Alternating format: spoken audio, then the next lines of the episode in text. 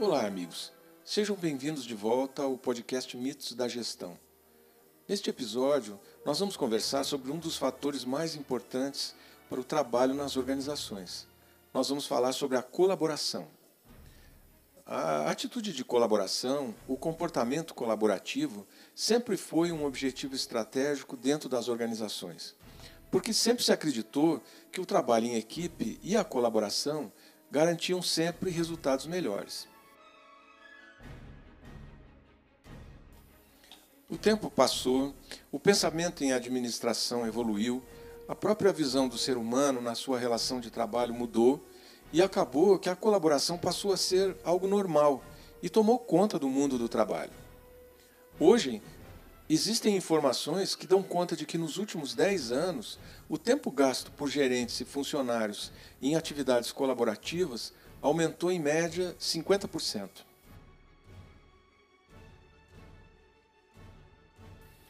Para quem conhece o ambiente é, cooperativista e os desejos de expansão dessa cultura de cooperação, existem fortes motivos para se aplaudir esse desenvolvimento. Mas quando o consumo de um recurso valioso aumenta drasticamente, isso também deve nos fazer parar para pensar um pouco. Em muitas empresas, as pessoas estão gastando quase que 80% do seu tempo em reuniões ou respondendo às solicitações de colegas deixando pouco tempo para o trabalho concreto que precisam realizar sozinhos. E veja, em uma pesquisa que foi feita pelo professor americano Rob Cross, em cerca de 300 organizações, verificou-se que a distribuição do trabalho colaborativo geralmente acaba sendo bastante desigual.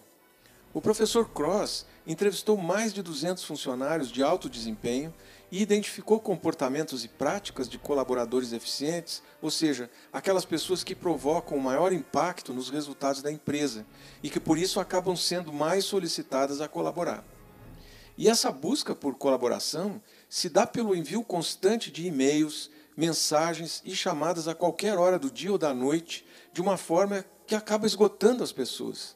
São tantas demandas colaborativas que acabam desgastando o funcionário.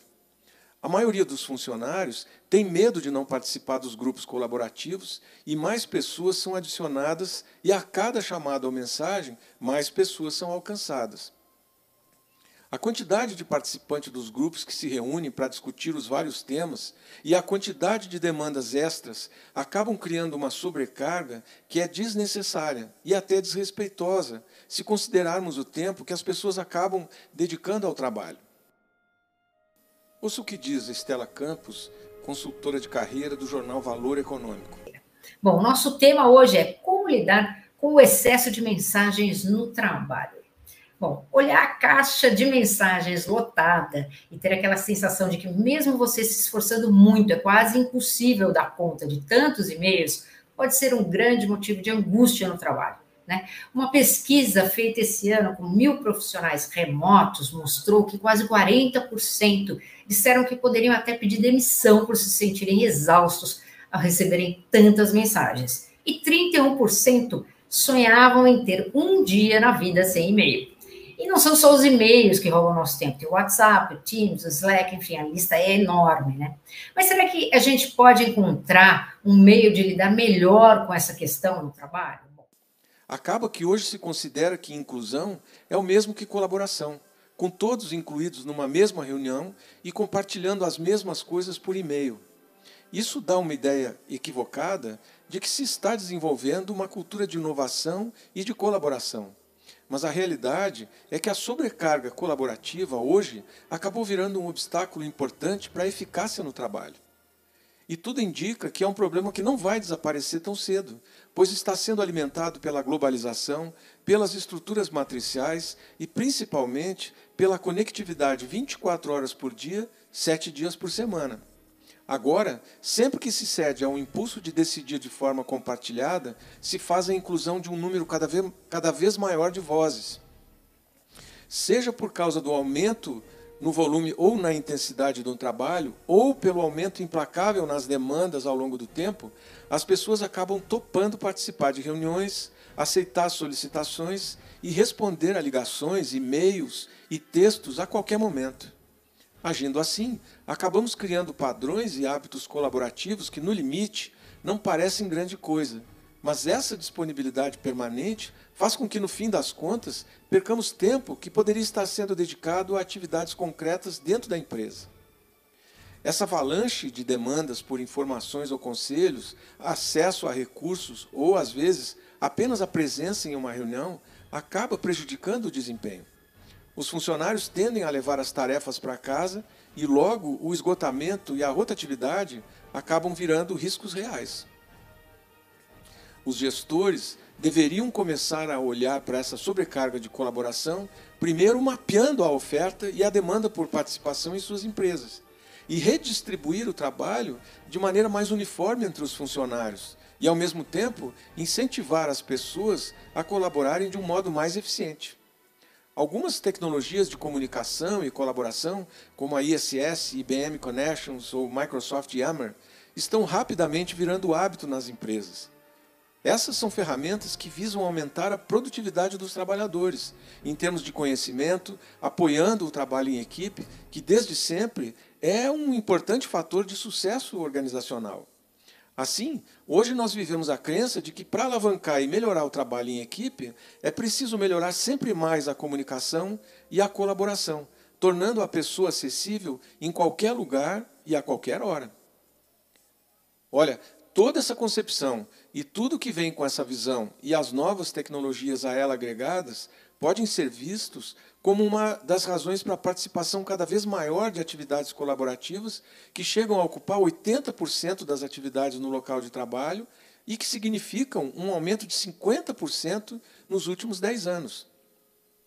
Mas veja, como tudo que é em excesso tem resultados excessivos, as consequências negativas desses ambientes de colaboração intensa acabam aparecendo sob a forma de interrupções e de níveis de estresse cada vez maiores.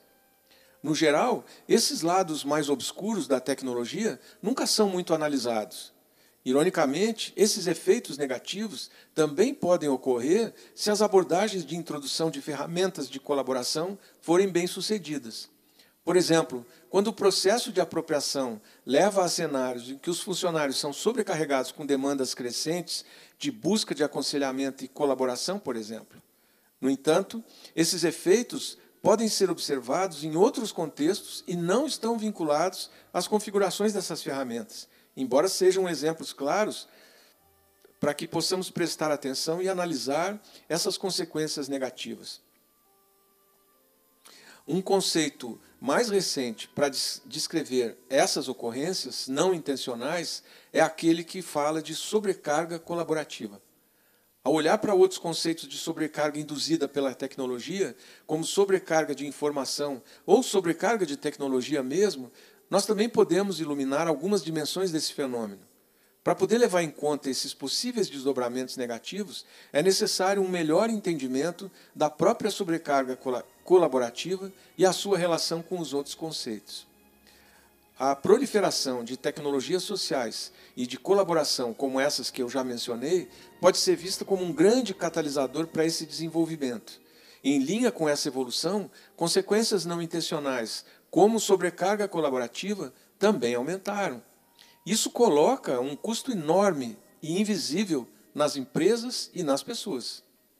À medida que as demandas colaborativas aumentaram, as empresas meio que perderam o engajamento passaram a ver um aumento da rotatividade dos funcionários e uma explosão invisível de uma estrutura de custos e agilidade e aprendizado organizacional bastante reduzidos.